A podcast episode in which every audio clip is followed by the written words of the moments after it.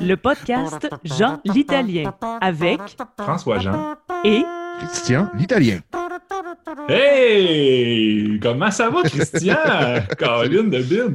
Salut François. Hey, écoute, j'espère que ça va bien. J'espère que tu, euh, tu passes un, un beau temps des, des fêtes en confinement, que ça va, ça va bien aller de ton côté à ce niveau-là. C'est un plaisir d'être avec toi pour cette aventure euh, radiophonique. C'est vraiment, vraiment, vraiment sympathique de ta part. Euh, oui, euh, le, le- confinement et le temps des fêtes se passent aussi bien que faire se peut. Et j'espère la même chose de ton côté. Hey, de quoi qu'on jase aujourd'hui, François? Écoute, euh, tu m'envoies ravi de, bien aller comme ça. D'ailleurs, cette expression-là, euh, j'ai souvent pensé que c'était quelqu'un qui se faisait envoyer ravi, mais j'ai compris que ça ne s'écrivait pas de même. Euh, Aujourd'hui, on a deux sujets qu'on veut traiter, peut-être un petit peu plus si on a le temps, mais c'est des sujets qui sont quand même assez charnus. Le premier de, ces deux-là, c'est quelque chose que je vois souvent passer en pub ces temps-ci. Vous l'avez sûrement déjà vu. Une publicité de McDonald's pour l'œuf euh, sandwich McMuffin dans lequel on, nous dit, et il insiste beaucoup là-dessus, là, sur le spot de 30 secondes de cette publicité McDonald's euh, sur l'œuf McMuffin, il est question d'avoir des, œufs fraîchement cassés. Et ça revient toujours. Dans, la publicité, on le dit au début, je pense que c'est trois fois pour le nouveau œuf McMuffin avec bacon, où il est mentionné que l'œuf est fraîchement cassé. Et moi, je me suis dit, il faut que j'en parle avec Christian parce que dans quelle situation tu te fais à déjeuner puis que ton œuf n'est pas fraîchement cassé? Tu sais, dans quelle situation tu vas te préparer un, un œuf dans le frigo avec un cellophane par-dessus en te disant Ah, demain, je vais me virer ça dans le poêle? Ça n'a aucun sens d'utiliser cette expression-là. Et euh, j'ai fait des recherches. Si tu cherches œuf fraîchement cassé sur Internet, tu n'auras rien. En fait, c'est un secret très bien gardé. La raison pour laquelle j'utilise cette expression-là, c'est pas mentionné. Euh, Il n'y a pas de.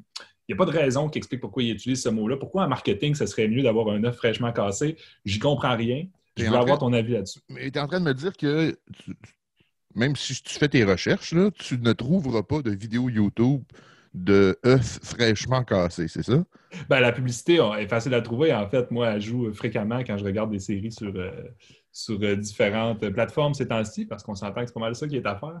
Mais euh, des. Tu sais, mettons tu vas sur le site de McDonald's et tu essaies d'avoir des explications sur pourquoi ils insistent sur le fait que leurs œufs sont fraîchement cassés, qu'on les casse deux secondes avant de. Tu sais, il faut que, que je revienne aussi sur le terme fraîchement. Pourquoi fraîchement cassé? Tu sais, récemment cassé, ça va, mais fraîchement cassé? Comment tu peux qualifier le geste de casser un œuf de frais? Ça c'est très spécial, cette expression-là, puis ça me, ça me tombait sur le système. Euh, Ben, c'est assez, estival hein, comme activité aussi. Euh, on parle d'un petit dimanche matin d'été ou de printemps où il fait beau dehors, puis là, oups, tu t'en vas casser des œufs avec un, un peu de bruine. C'est extrêmement frais. C'est l'image que j'ai en tête là, sur la fraîcheur du cassage des œufs. Mais euh, en réalité, ouais. Ben, ben, c'est sûr que j'ai jamais vu non plus de recette genre de Ricardo où est-ce que où est-ce qu'il nous dit ben casser les œufs la veille, recouvrez-le d'un cellophane et mettez-le au frigo pour demain matin. Euh, vos œufs n'en seront que meilleurs. Euh, je sais qu'il existe euh, des, euh, des œufs euh, déjà mélangés, ou en fait euh, des, blancs d'œufs ou encore des jaunes d'œufs que tu peux acheter dans un berlingot. Euh, et, comme ça, ben, si tu es trop vache pour casser ton œuf toi-même euh, le matin, ben, tu peux utiliser ces préparations euh, déjà faites en usine. C'était euh, c'était la thèse euh, de ma copine à ce sujet-là. Elle me disait, bon, c'est des, restaurants de restauration rapide, donc ils vont avoir du- de l'œuf euh, passé date un peu dans un, dans un plat qu'ils vont, mettre. Oui, c'est ça. Pas le temps de casser des œufs. là. On a, on, a, on a une file de chars au service au volant. On ne se mettra pas à casser les œufs un par un. Euh, faisons la préparation d'avance. Puis là, à un moment donné, le chef marketing s'est dit non, non, non. Vous, ne pouvez pas faire ça. Pour l'œil du client, ce n'est pas appréciable. Il faut que les œufs soient fraîchement cassés. Ben, ben, le, le- le tout avec un accent très, très américain. là. Écoute, je te remercie de m'avoir apporté ton point de vue là-dessus parce que j'étais dans l'embarras. Mais avais-tu d'autres théories?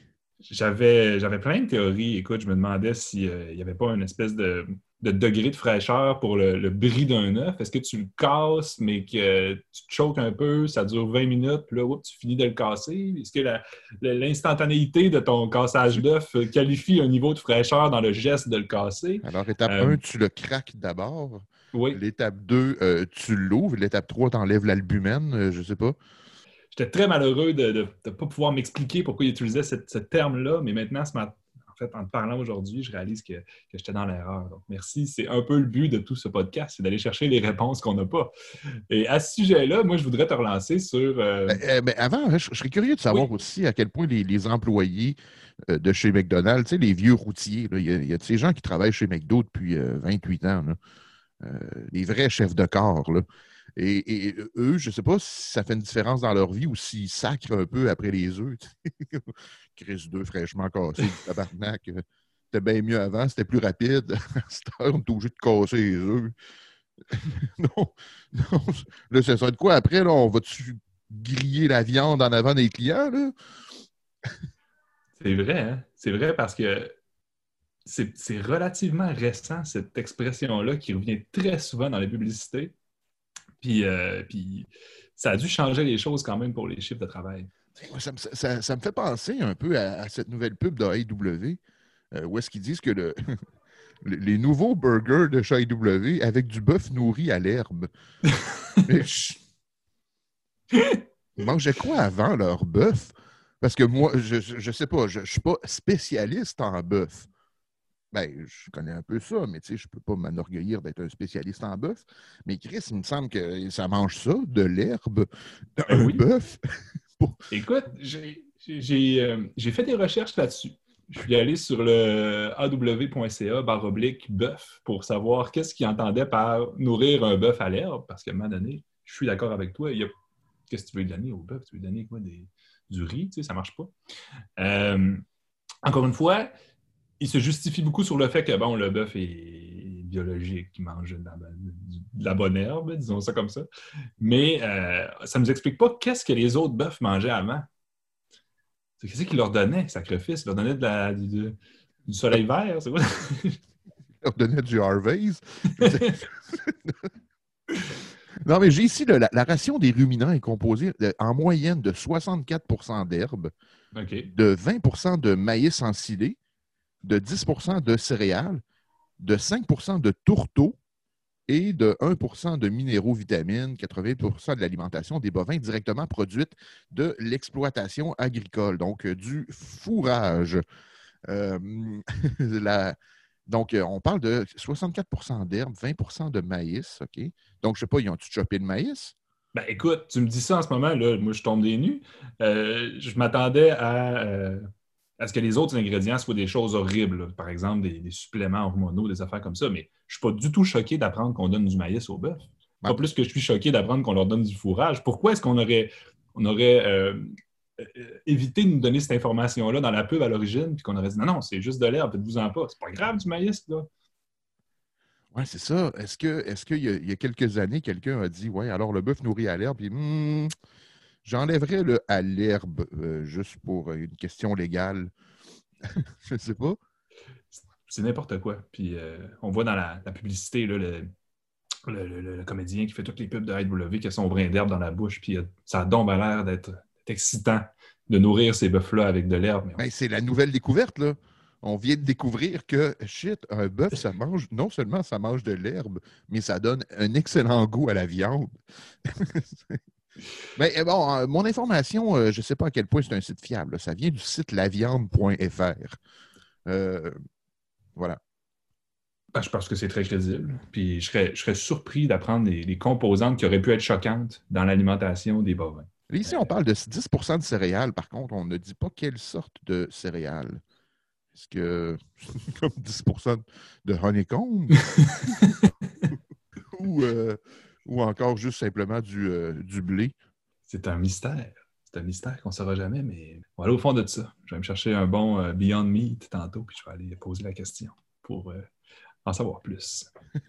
Écoute, Christian, c'était un peu le sujet d'introduction aujourd'hui.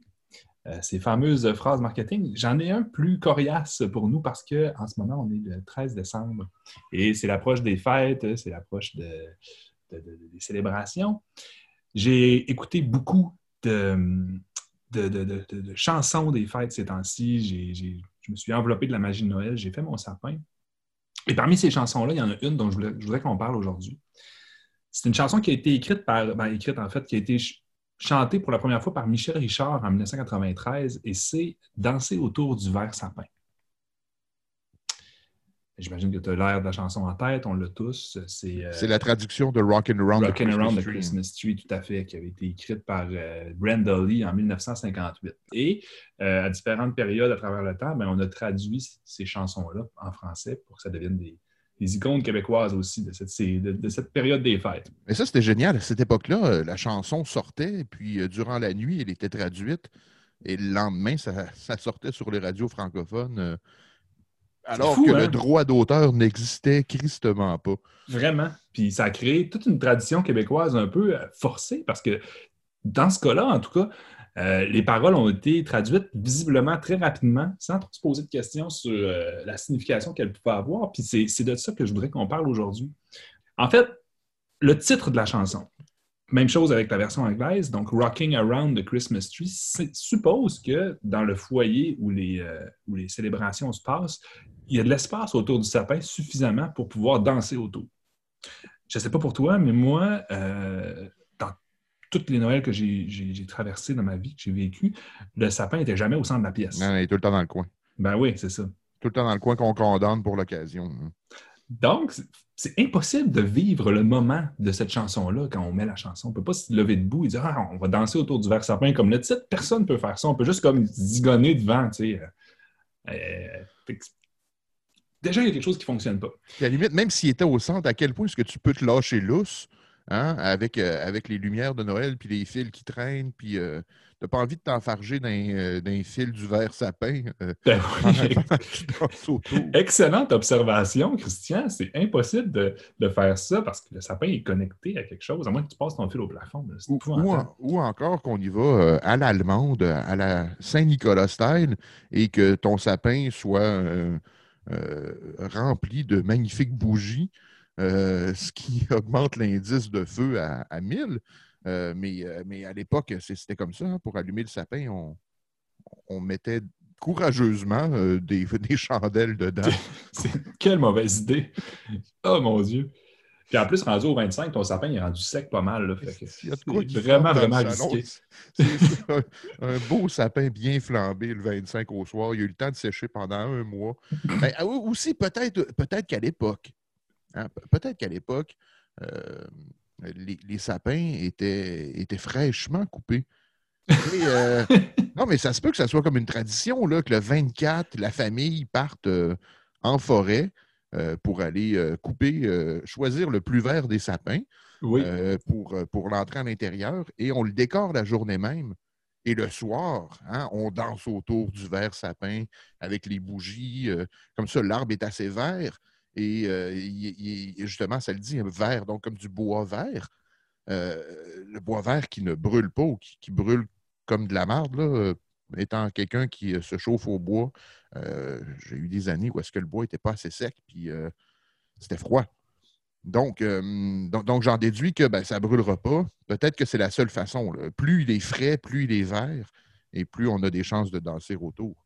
C'est une excellente observation. Il va se consumer moins vite s'il est en bois vert. oui, ça, je, suis prêt à, prêt à vivre avec ça. Mais il n'en reste pas moins que en 1958, euh, l'électricité était là quand la, chanson a été écrite. Euh, une fois qu'elle a été traduite, ils ont, gardé ce concept-là. Je vais t'amener plus loin dans les paroles, si tu permets. Euh, je vais les lire très rapidement. De toute façon, en français, il y a beaucoup moins de paroles qu'en anglais. Ils se sont contentés de traduire un seul couplet et le bridge, mettons. Donc, danser autour du verre sapin en se frappant dans les mains, danser autour du verre sapin et chanter jusqu'au matin, lancer des serpentins en reprenant les refrains. On s'entend que c'est un peu redondant tout ça. Et là, je m'intéresse aux quatre prochaines strophes. Et s'embrasser ah, devant témoin, sous le gui ou dans les coins. Avant, avant qu'on se lance là-dedans, François, je, lancer partout des serpentins. Euh, qu'est-ce que c'est que cette tradition de Noël de lancer des serpentins partout? Personne ne fait ça. Personne ne fait ça. Voyons donc. Oh, oh, les enfants, on est désolé, on n'aura pas de serpentin cette année à Noël à lancer. Non, non. Papa a perdu sa job, il n'a pas assez d'argent pour acheter des serpentins cette année. Je les vois pas, moi, les serpentins de Noël, des serpentins, serpentins bleus, euh, plutôt rouges et verts avec des, des confettis. J'ai jamais vu ça de ma vie. C'est-tu comme des serpentins dans une canne sous pression? Ou euh, c'est quoi ces serpentins-là? Si quelqu'un trouve quelque part un serpentin de Noël, vraiment là, le, petit bidule qu'on peut euh, lancer partout, et que ça vole, faites-nous signe. Moi, j'ai jamais vu ça de ma vie. Et euh, si c'est pas un serpentin de Noël, c'est un serpentin avec les mauvaises couleurs, donc ça marche pas. Merci pour ton intervention. Ben, peut-être que tout serpentin le 25 venu euh, devient automatiquement un serpentin de Noël. À la limite, il n'y a, pas 25 sortes de serpentins. Je ne sais pas, y a-tu 25 Je vais regarder c'est quoi les sortes de serpentins. Écoute, pendant ce temps-là, je, vais te lire les, euh, les prochaines strophes, celles qui m'intéressent le plus dans la chanson qui reviennent deux fois. S'embrasser devant témoin, sous le gui. Jusqu'à maintenant, ça va. Ça fait très Noël. Et là, ça dit ou dans les coins. Ah, on sent qu'il y a un petit côté un peu euh, frivole dans la célébration. Les gens s'embrassent un peu dans les coins de la pièce. Donc, le sapin dans le milieu, les gens sont dans les coins, s'embrassent. Et sous le gui également. Fait il y a quand même beaucoup d'embrassades dans la pièce où on se retrouve. Et après ça, ça dit Tu auras un certain petit frisson dans le dos en voyant le sapin décoré et rempli de cadeaux. Je ne sais pas pour toi, je voulais t'entendre là-dessus aujourd'hui, c'est bien important, mais avoir un frisson dans le dos, euh, c'est une expression qui signifie être effrayé. C'est pas, euh, pas de l'excitation qu'on dit qu'on a un frisson dans le dos, du moins selon les, recherches que j'ai faites au sujet d'expression. On pourrait la traduire littéralement par euh, shivers down my spine, avoir des, vraiment des, frissons de, peur, par exemple.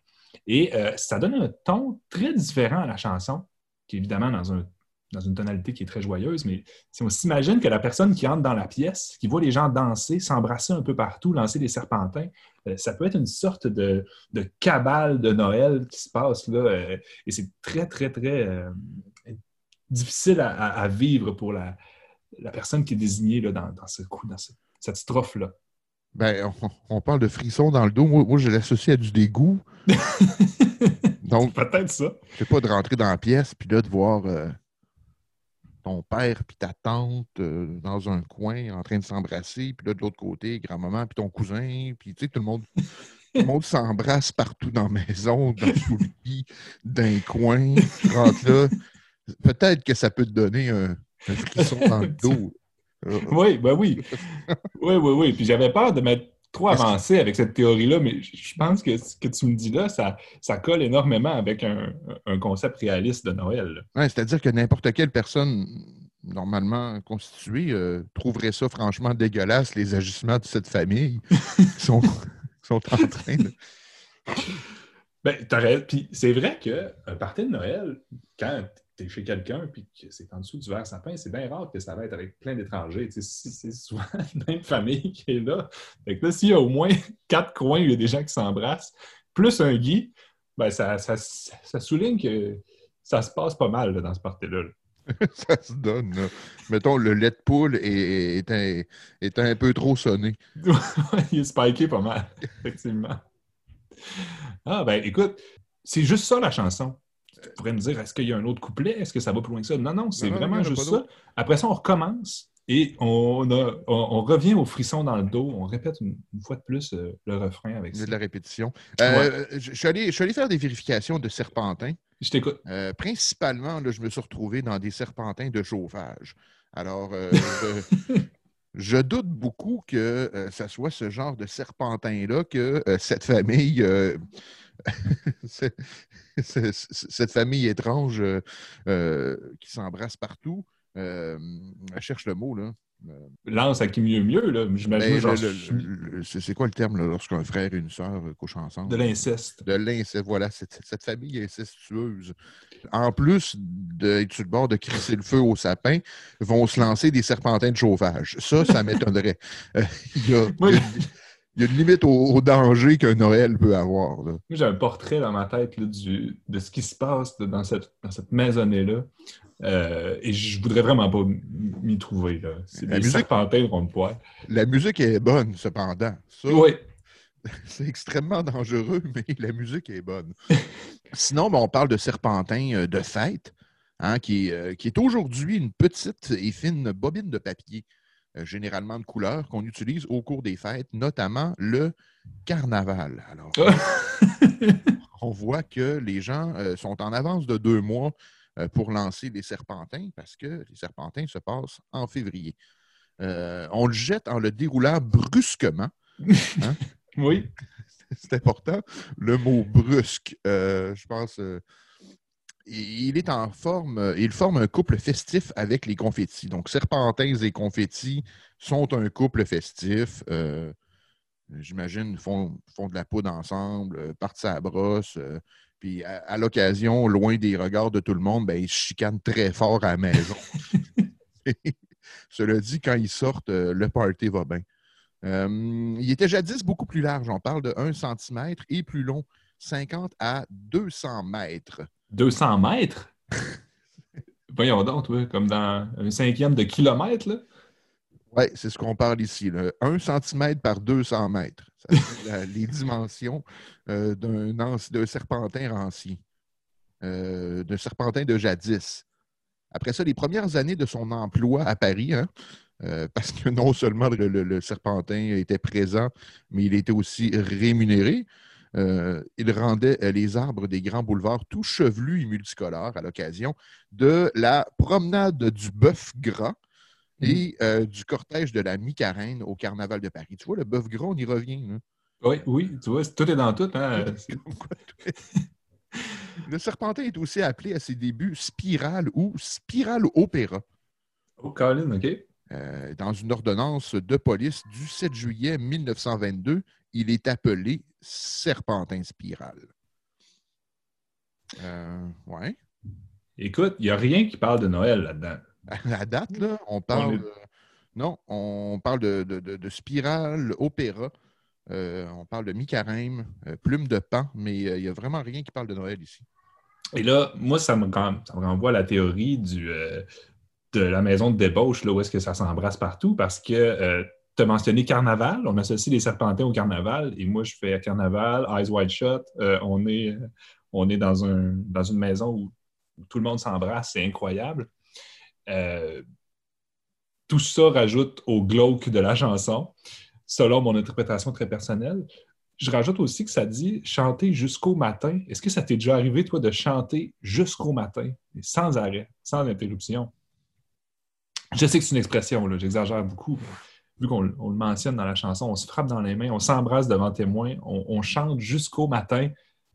Moi, chanter de 9 h le soir à 7 h le matin, ça veut dire que je suis dans un état qui n'est pas, pas normal. J'imagine aussi que la soirée où je chante euh, de 9 h le soir jusqu'à 7 h le matin, c'est aussi accompagné de moi qui crie Je suis pas tuable. Euh, et de, de, moi qui va faire toutes sortes d'expériences dans la soirée. Je ne ferai pas que chanter, c'est sûr. Ou, encore, ou encore, je suis comme une bête de foire. Donnez-lui de l'alcool, il va chanter encore. Mais oui. Euh, ah. mais c'est quoi le matin? C'est quoi le matin? Est-ce qu'on parle de jusqu'à ce que le soleil se lève? Euh, parce que parce que c'est ça peut être tard. On se rappelle que le 25 décembre, euh, le soleil il, recommence là, à allonger un petit peu plus ses heures d'ensoleillement. Un petit peu. Il se lève quand même relativement tard. Là. Le 25 décembre, on parle de 7 heures le matin, facile. Ben, surtout que là, il s'agit du réveillon. Dans cette chanson-là, on parle du réveillon. Euh, qui dit réveillon dit va te coucher puis réveille-toi. Et ces gens-là, dans la chanson de Michel Richard, qui a été reprise évidemment par euh, Marilyn Thibert, euh, ils ne respectent pas la tradition. Encore une fois, c'est des gens qui sont très corrompus dans cette histoire-là. Je sais que je vais trop loin, j'exagère, mais écoute, c'est ce que la chanson m'inspire. J'ai ici que le 25 décembre, le soleil se lève à 7h30 le matin. 7h30 le matin, c'est quand même tard. 7h31 pour être exact. Hmm. Donc, on parle vraiment de à partir du moment où le réveillon commence. Peut-être après la messe de minuit? Peut-être. En tout cas, à l'époque, si on se transpose dans les années 50, 60, euh, euh, les années Richard, hein, euh, ben, ça va à messe, ce monde-là. Ça, on est encore en plein milieu d'un Québécois. Tu sais, Duplessis vient d'amener l'électricité dans les villages. Comme ça, les gens n'ont plus besoin de mettre euh, des chandelles dans leur sapin. Euh, donc, ça va à messe. ça revient de la messe de minuit qui n'est jamais à minuit. Là, vers, Ah tu sais, dans les villages, souvent aussi, euh, il n'y avait pas rien qu'un curé, peut-être qu'il y en avait un par village, euh, peut-être deux par village, ou je ne sais pas si c'est une tradition qui a commencé. euh, en fait, si si la- la- le manque de curé a commencé récemment. Euh, mais euh, c'est ça, on peut imaginer que la messe de minuit n'était peut-être pas tout à fait à minuit, euh, vers 10h30, 11h le soir. Après ça, le party commence, doit être à peu près ça, minuit. Peut-être il y a du monde qui ont le temps d'arrêter chez eux, aller chercher leurs cadeaux, puis après ça, s'en venir au party. On est, on est autour d'une heure du matin à peu près. mais disons qu'on commence à chanter et à danser autour du verre sapin. Euh, on a commencé à se réchauffer un peu, on a bu, il est rendu deux heures. Peut-être, mettons, de deux heures à sept heures et demie, là, on peut considérer qu'on chante euh, jusqu'au matin. Ouais. Ce qui est quand même cinq heures et demie de chant. Sans arrêt. l'entrain est encore là. Ou si on n'est pas en train de chanter vraiment pour dire comme Hey, Chris, on avait dit qu'on chanterait jusqu'au matin. Comment on gagne? On chante jusqu'au matin, puis après ça, on arrête. Puis on refait plus jamais ça. Tu sais, dans les films, là, quand il y a un- une séquence où est-ce que il y, a, une fête, là, puis là, on est dans la focalisation du personnage principal, et là, le- l'espèce de, de- de caméra devient floue, puis on entend comme le son en écho. Moi, j'entends les gens qui, qui chantent autour du verre sapin, et là, j'imagine l'image devenir très floue et très confondante sur qu'est-ce qui se passe pendant ces cinq heures-là. Et là, les gens s'embrassent, ça se frappe dans les mains, on a des frissons dans le dos. Euh, euh, Il y a des serpentins qui revolent avec des faces de carnaval. Bref, une expérience très malbosante, euh, selon moi. Mais à vous de vous faire votre idée. J'espère que ça aura changé un peu la perception de ce classique du temps des fêtes, danser autour du verre sapin. J'espère aussi. Moi, euh, je fais partie d'un challenge qui s'appelle le challenge de l'enfant au tambour. OK? euh, qui consiste à, euh, à partir de l'action de grâce américaine, Thanksgiving, euh, jusqu'à Noël, ça consiste à ne pas entendre l'enfant au tambour et, et ses multiples variations. Donc, euh, la version anglaise, euh, version instrumentale, euh, version reggae. Il ne faut pas l'entendre. Et puis, si on l'entend, ben, on, on perd. OK, tu ne peux pas te sauver de la pièce. Tu La peux pas te sauver. Non, non, Eh, non. mon Si tu l'entends, t'es fait. Alors, euh, c'est important d'avertir les gens autour, hein, leur dire Hey, gang, je suis dans un challenge. Là, c'est possible d'enlever l'enfant au tambour de ta playlist de Noël. Ça serait vraiment apprécié. Mais euh, on voit que les gens se font, euh, se font euh, éliminer euh, partout. Là, et ça tombe comme des mouches. Quelqu'un va au centre d'achat. Ça, c'est super dangereux. Là, Ben on peut oui. l'entendre partout. Euh, les émissions de radio, à la télé. euh, euh, je me suis déjà fait de- éliminé par un medley à Radio X. Il y a- il y a, non, il y a vraiment toutes sortes de façons de perdre. Il faut faire attention avec ça. C'est du ça- hot material, ces chansons de Noël. Oui, absolument. Puis écoute, je suis très curieux de savoir pourquoi l'enfant au tambour entre toutes les chansons. Ça vient pas de moi. C'est tu quoi? Je n'ai jamais pensé creuser plus loin que ça. Pourquoi l'enfant au tambour? Peut-être parce que c'est la plus plate de la gang. C'est épouvantable, on va se le dire. là.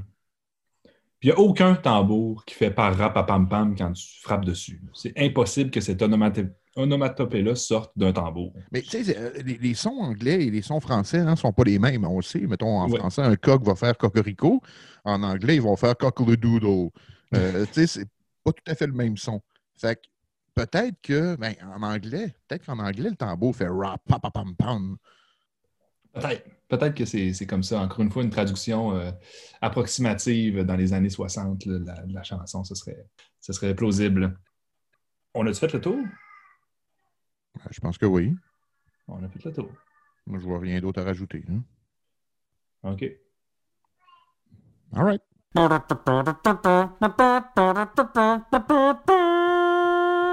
トロトロトロトロ